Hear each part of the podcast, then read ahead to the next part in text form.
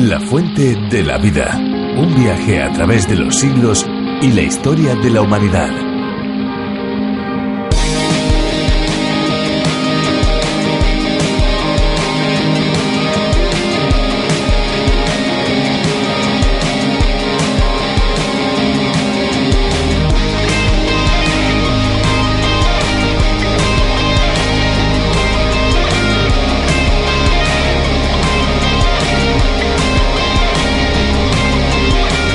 Agua es tan importante en el mundo que merece y necesita protección. Es fuente de vida. Sin ella no pueden vivir ni las plantas, ni los animales, ni tampoco el ser humano. Dada su importancia, el agua debe estar libre de sustancias químicas y tóxicos. De lo contrario, nuestro cuerpo filtraría estas toxinas que pueden causar efectos secundarios indeseables.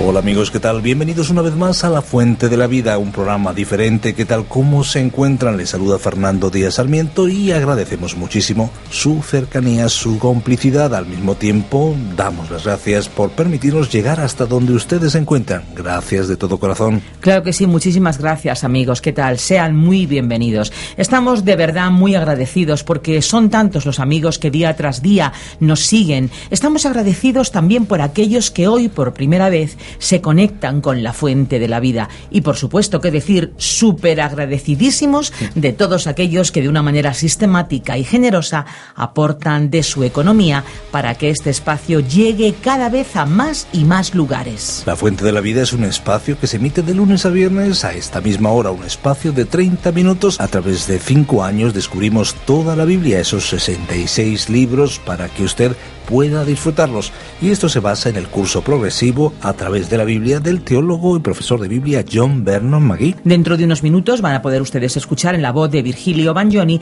la exposición del día de hoy. Virgilio Bagnoni ha sido el encargado aquí en España de traducir y adaptar este espacio. Así que estén muy atentos porque seguramente pueden surgir preguntas o quizá tiene usted dudas o alguna inquietud espiritual le ronda. Pues bien, puede ponerse en contacto con nosotros. Lo pueden hacer a través de las vías de comunicación que les vamos a dar al finalizar el espacio. También si usted, amigo que nos escucha, desea recibir los bosquejos y las notas del libro que estamos estudiando en estos momentos, puede solicitarlo. Esté atento. Al finalizar nuestro espacio les daremos teléfono, dirección electrónica y también dirección postal. Todo para que usted pueda seguir cada libro de la Biblia. Muy bien, pues dicho lo dicho, llega el momento de escuchar una canción. Una canción que hemos escogido detenidamente y estamos seguros que les va a agradar.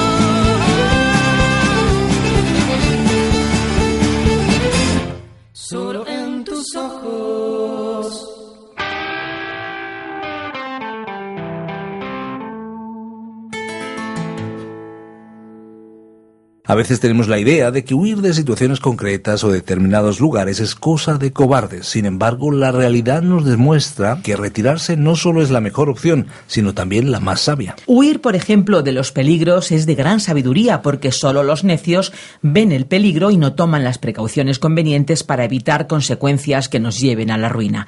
También deberíamos huir de los chismes, algo tan normal en nuestra sociedad, porque pueden arruinar, por ejemplo, amistades. Incluso también se debería huir de las deudas, eso que es tan normal en los días que vivimos. Adquirir compromisos económicos que luego no se pueden cumplir roban la paz y ahogan la estabilidad del ser humano. La Biblia enseña claramente que una huida a tiempo siempre trae buenas consecuencias, especialmente cuando se trata de cuestiones sexuales. Eso fue lo que hizo José cuando su jefa, la esposa del faraón, le acosaba sexualmente. José huyó como alguien huiría de un cocodrilo que le está atacando. Las consecuencias, vamos a ir al capítulo 39 de Génesis, un capítulo clave, y vamos a escuchar lo que Virgilio Bagnoni tiene preparado. Vamos allá. La fuente de la vida. Génesis capítulo 39. En nuestro programa de hoy reanudamos el relato de la historia de José después del intervalo del capítulo 38, que consideramos como uno de los más lamentables de la Biblia debido a que nos relataba la sórdida historia de Judá.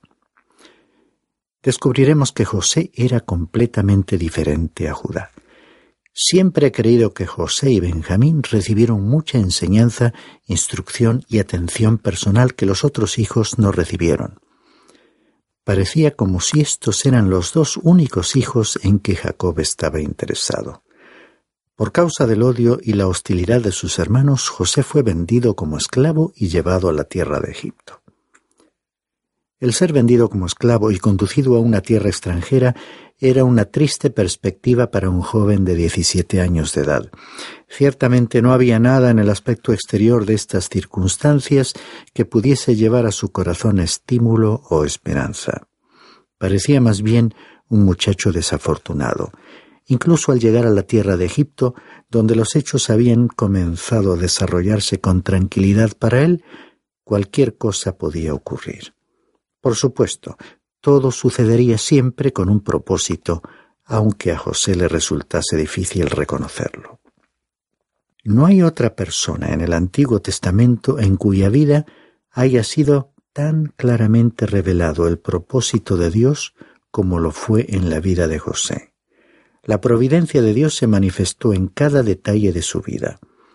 Aunque la mano de Dios estuvo sobre él y la guía del Señor fuese tan evidente, de acuerdo con el texto bíblico, José fue el único patriarca a quien Dios no se le apareció directamente. Dios se le apareció a Abraham, a Isaac, a Jacob, pero no a José.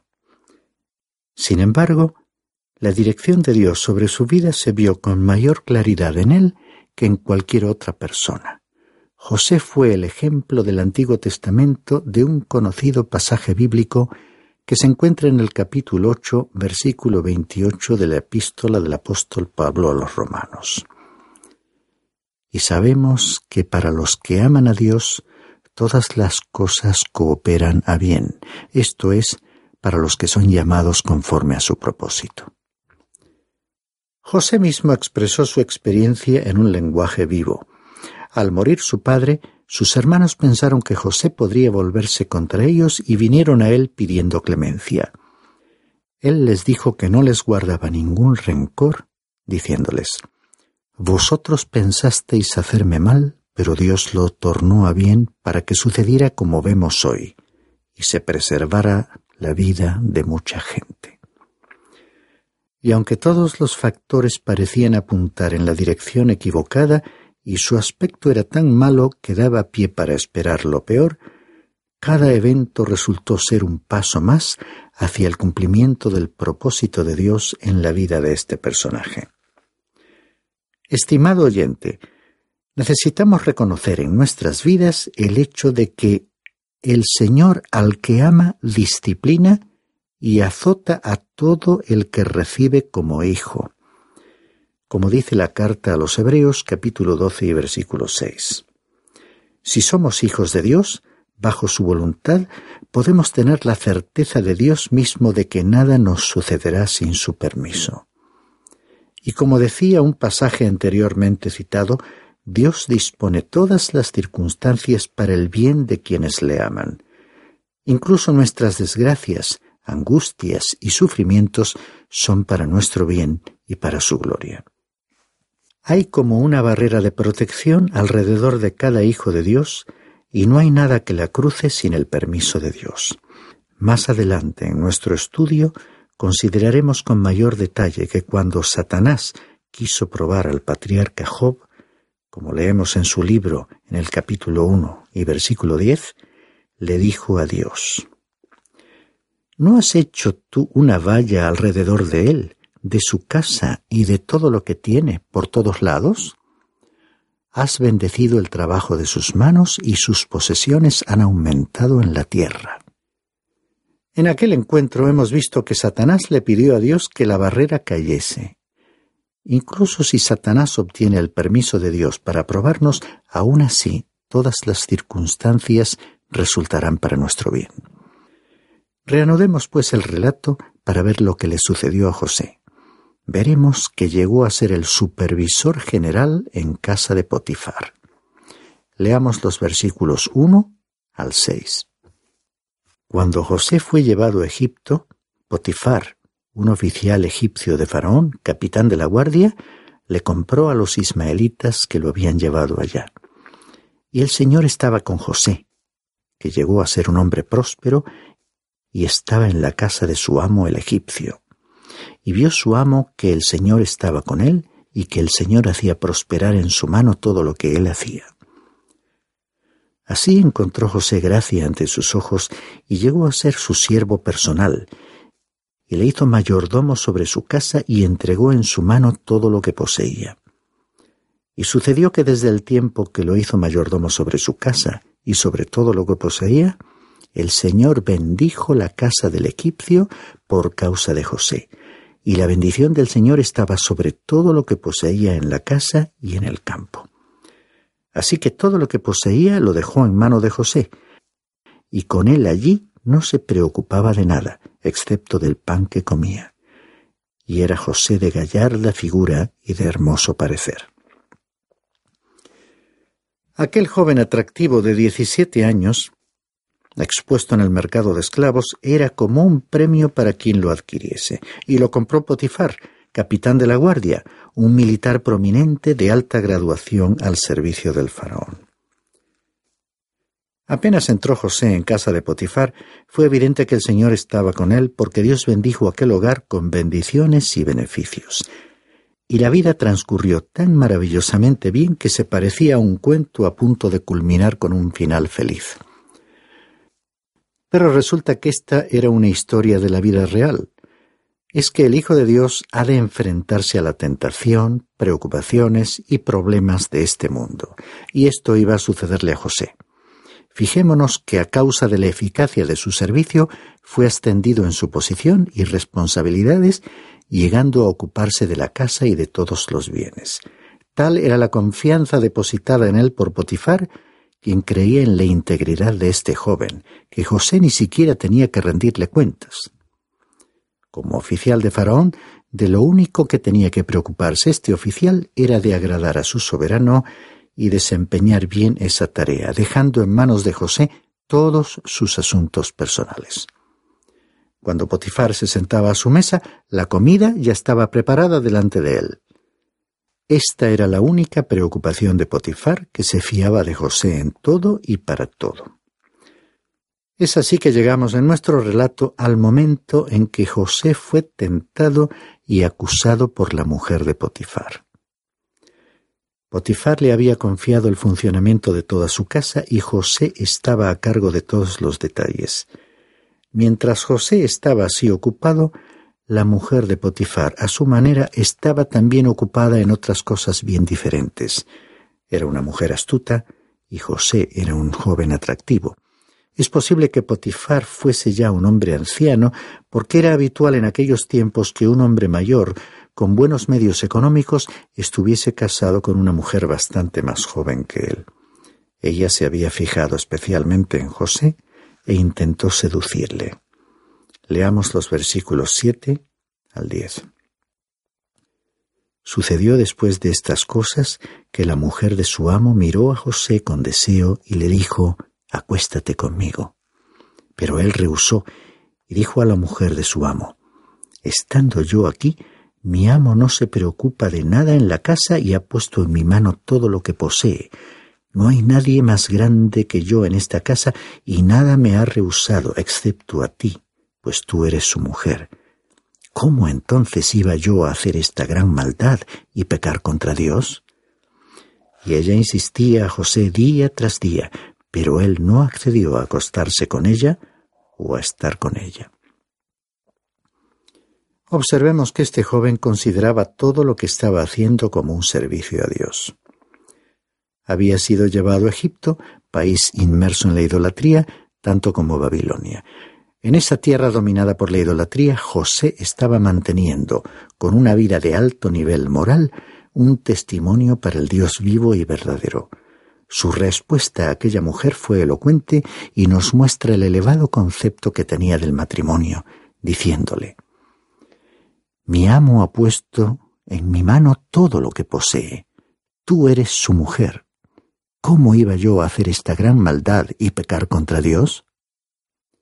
También hemos visto cómo José procuró ser fiel ante Dios. Seguramente Potifar, como oficial del faraón, pasaba demasiado tiempo fuera de su casa esta mujer persistió en su empeño una y otra vez. Para José fue una presión y tentación constante. Sin embargo, no cedió. Podemos imaginarnos el resentimiento que fue acumulando contra José al verse rechazada. En algún momento esta rabia tenía que explotar y así fue. Leamos los versículos 11 al 19. Pero sucedió un día que él entró en casa para hacer su trabajo y no había ninguno de los hombres de la casa allí dentro. Entonces ella le asió de la ropa diciendo Acuéstate conmigo. Mas él le dejó su ropa en la mano y salió huyendo afuera. Y cuando ella vio que él había dejado su ropa en sus manos y había huido fuera, llamó a los hombres de su casa y les dijo Mirad, nos ha traído un hebreo para que se burle de nosotros. Vino a mí para acostarse conmigo, pero yo grité a gran voz. Y sucedió que cuando él oyó que yo alzaba la voz y gritaba, dejó su ropa junto a mí y salió huyendo afuera. Y ella dejó junto a sí la ropa de él hasta que su señor vino a casa. Entonces ella le habló con estas palabras diciendo, Vino a mí el esclavo hebreo que nos trajiste para burlarse de mí y cuando levanté la voz y grité, él dejó su ropa junto a mí y huyó afuera. Y aconteció que cuando su señor escuchó las palabras que su mujer le habló diciendo, Esto es lo que tu esclavo me hizo, se encendió su ira. Las relaciones entre Potifar y su mujer no eran buenas. Observemos la forma despreciativa en que ella habló de él a la gente de la casa, diciendo que había introducido un hebreo a vivir allí para burlarse de ellos. De estas palabras podría deducirse que ella ya había sido culpable de infidelidad en el pasado. Así que aquí tenemos a este joven adolescente, solo en Egipto, enredado e incriminado de la manera más ruin por esta mujer, que le acusó ante los hombres de la casa con la historia que había inventado, y conservando como supuesta prueba las ropas que le había arrebatado a José, hasta que llegó su marido y pudo exponerle su versión. Aparentemente, Potifar creyó su historia y en un primer momento se encolerizó.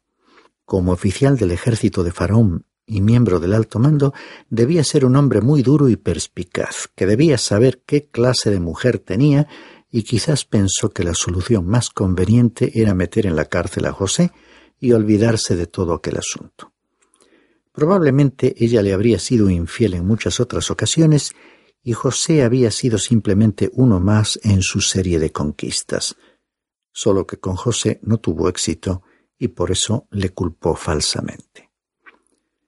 Leamos el último párrafo, es decir, los versículos 20 al 23, en los cuales veremos cómo José fue puesto en la prisión.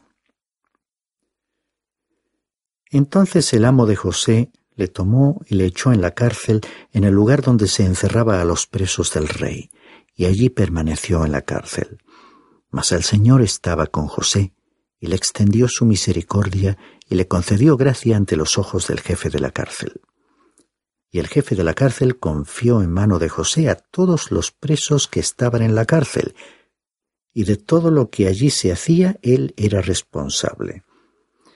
El jefe de la cárcel no supervisaba nada que estuviera bajo la responsabilidad de José, porque el Señor estaba con él y todo lo que él emprendía, el Señor lo hacía prosperar.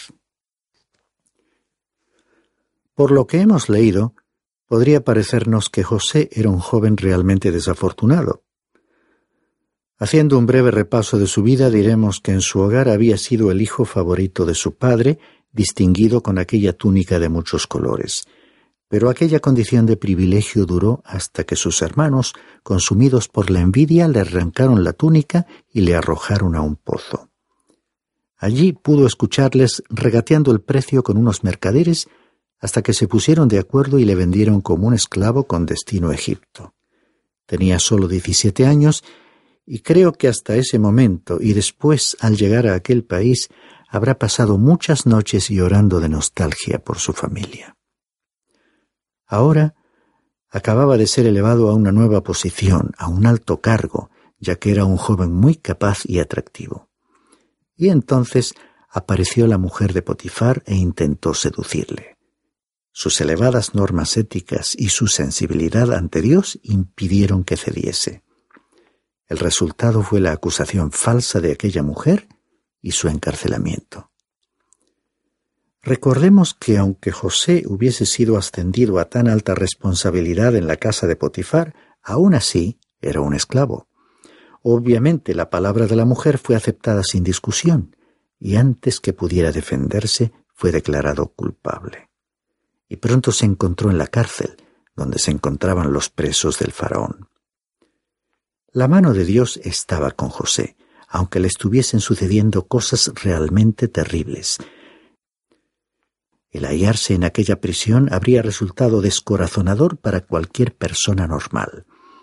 Pero él sentía indudablemente la presencia del Señor. Aunque Dios no se le apareciese visible y directamente como a los otros patriarcas, le hizo experimentar su misericordia.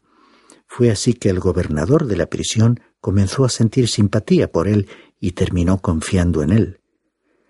Aunque se notaba que José tenía una gran capacidad y era una personalidad atractiva, es importante que nos demos cuenta de que si Dios no hubiera estado con él, todas esas cualidades habrían resultado inútiles.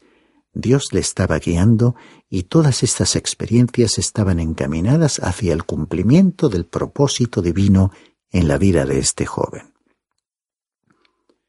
y el reconocer todo esto le trajo a José una actitud de optimismo.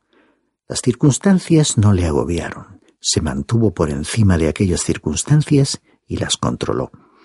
El reconocimiento de que Dios estaba junto a él y que la mano de Dios guiaba su vida, le impidió caer en el desánimo. No olvidemos que el desaliento y la desilusión constituyen algunas de las mejores armas de Satanás.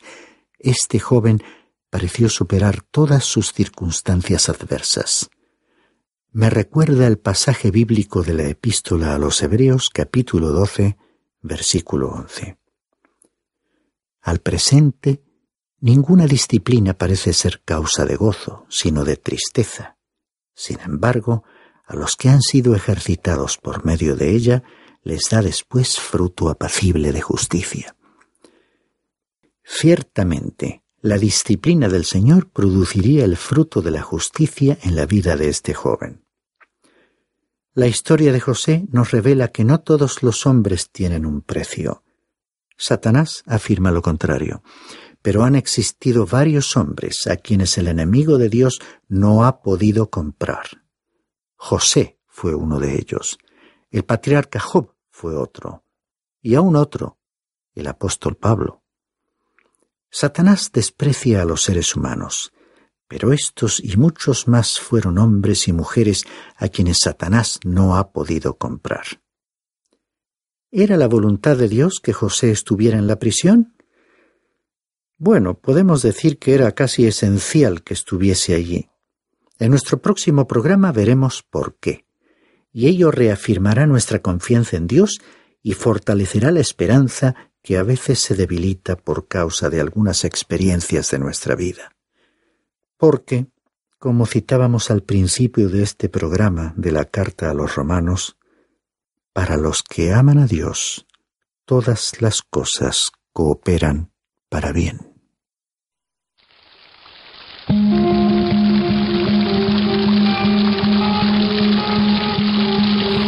Muy bien, pues después de esta exposición bíblica en la que hemos estado meditando sobre estas situaciones concretas, llega el momento de darles las vías posibles para que se comuniquen con nosotros, tal como les estábamos diciendo al comienzo de nuestro espacio. Así es, amigos, porque posiblemente tengan dudas o comentarios sobre el pasaje que hemos tratado en el día de hoy.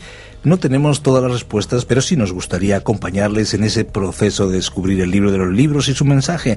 Nuestro teléfono es el 91 422 0524. Si llaman desde fuera de España tendrán que pulsar el prefijo internacional el 34. El apartado de correos que tenemos habilitado es el 24081, código postal 28080 de Madrid, España y la dirección electrónica es la siguiente. Tome nota. Info arroba radiocadenadevida.com info arroba radiocadenadevida.com. Si usted, querido amigo, desea escuchar de nuevo este espacio o alguno de los anteriores, puede hacerlo en la web www.lafuentedelavida.com. Siempre tienen las redes sociales, recuerden la fuente de la vida y también la aplicación para escucharnos desde cualquier lugar. Ahora nos toca agradecerles el haber compartido ese tiempo con nosotros y les esperamos en nuestro próximo espacio. Aquí estaremos de lunes a viernes a la misma hora. Les esperamos. Amigos, nos vamos. Les dejamos el siguiente desafío. Sean valientes y tómenlo. Hay una fuente de agua viva que nunca se agota. Beba de ella.